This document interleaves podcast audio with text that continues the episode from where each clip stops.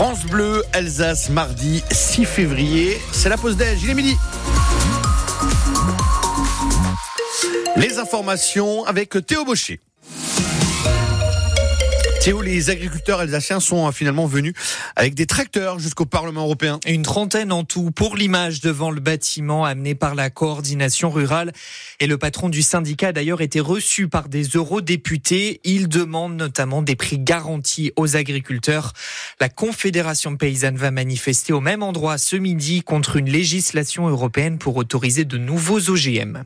Pour apaiser la colère agricole, la Commission européenne repousse un texte visant à réduire de moitié les pesticides dans l'Union. Le texte avait été rejeté par les eurodéputés. La Commission veut travailler sur une version plus mûre. C'est un appel qui résonne avec les difficultés des agriculteurs. Un manque de débouchés, concurrence trop forte de l'étranger, oui, c'est aussi le quotidien des apiculteurs. En Alsace, les professionnels n'arrivent pas à écouler leur stock de miel. Les grossistes se tournent en fait vers des miels moins chers, notamment ceux qui viennent d'Ukraine. Laurent Fichter a été obligé de prendre un deuxième travail pour tenir son exploitation d'Ensisheim.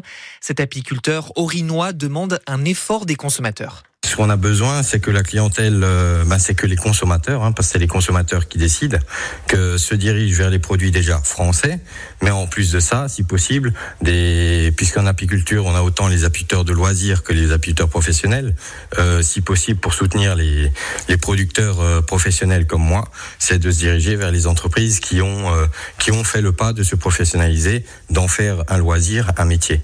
Si les gens ne, ne se réfèrent plus à acheter un pot de miel, quel qu'il soit, s'ils se dirigent uniquement vers le miel euh, français, le vrai français, à ce moment-là, c'est la grande distribution qui réagira en, en, demandant du miel français aux grossistes et les grossistes nous permettront d'écouler nos stocks. L'interview de Laurent Fichter est à réécouter sur francebleu.fr en page Alsace. Il y a toujours autant d'enfants qui dorment dehors dans l'agglomération de Strasbourg, une centaine selon le collectif Pas d'enfants à la rue, qui organisait une réunion avec des parents d'élèves et des représentants du monde enseignant hier. Delphine Bernard est membre de ce collectif et elle rappelle l'importance des familles pour soutenir ses enfants et ses parents en difficulté. Ce qu'on leur propose de faire, c'est de créer des réseaux de solidarité autour des familles pour essayer de trouver des solutions euh, vraiment dans le, le, cercle le plus proche. Euh, on propose aussi de mettre en place des cagnottes pour permettre euh, d'héberger certaines nuits les familles. Enfin voilà, on, on, donne quelques pistes, écrire des courriers pour alerter des situations. malheureusement et heureusement, ce sont toujours des situations citoyennes et on aimerait bien que ce soit des situations qui émergent effectivement des pouvoirs publics. C'est toujours trop on a toujours les mêmes réponses, il n'y a pas de place, euh, on n'a plus suffisamment d'hébergement, c'est des familles qui sont déboutées. Voilà, nous, on s'en fiche de la situation euh, des familles, des situations administratives, je, veux dire. Euh, ce qu'on veut, c'est ne plus avoir d'enfants à la rue. Strasbourg va accueillir de nouveaux euh, migrants sortis de Paris. Un campement a été démantelé ce matin dans la capitale et 46 personnes ont été mises dans des bus à destination de l'Alsace, donc, mais aussi d'Orléans et d'Angers. Les associations euh, d'aide aux migrants dénoncent un nettoyage social en vue des Jeux de Paris 2024. Lui est le président du comité d'organisation de ces Jeux, Tony Estanguet, est visé par une enquête du parquet national financier.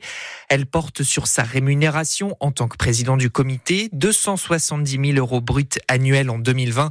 Les enquêteurs soupçonnent que ce salaire soit trop élevé par rapport à ce qu'autorise la loi pour une association.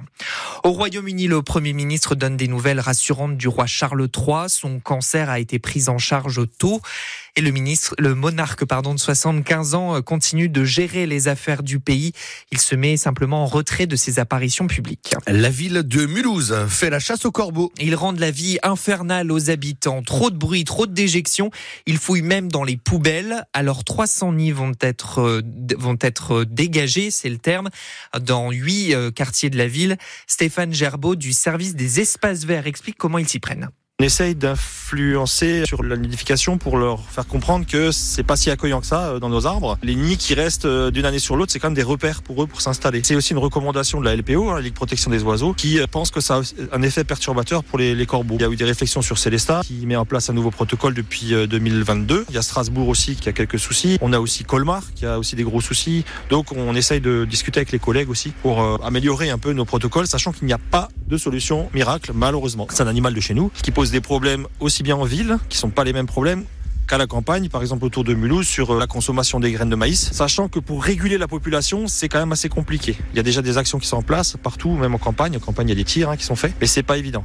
L'opération se poursuit jusqu'à vendredi. L'Eurométropole de Strasbourg pérennise le voyage des chiens à bord de ces trams.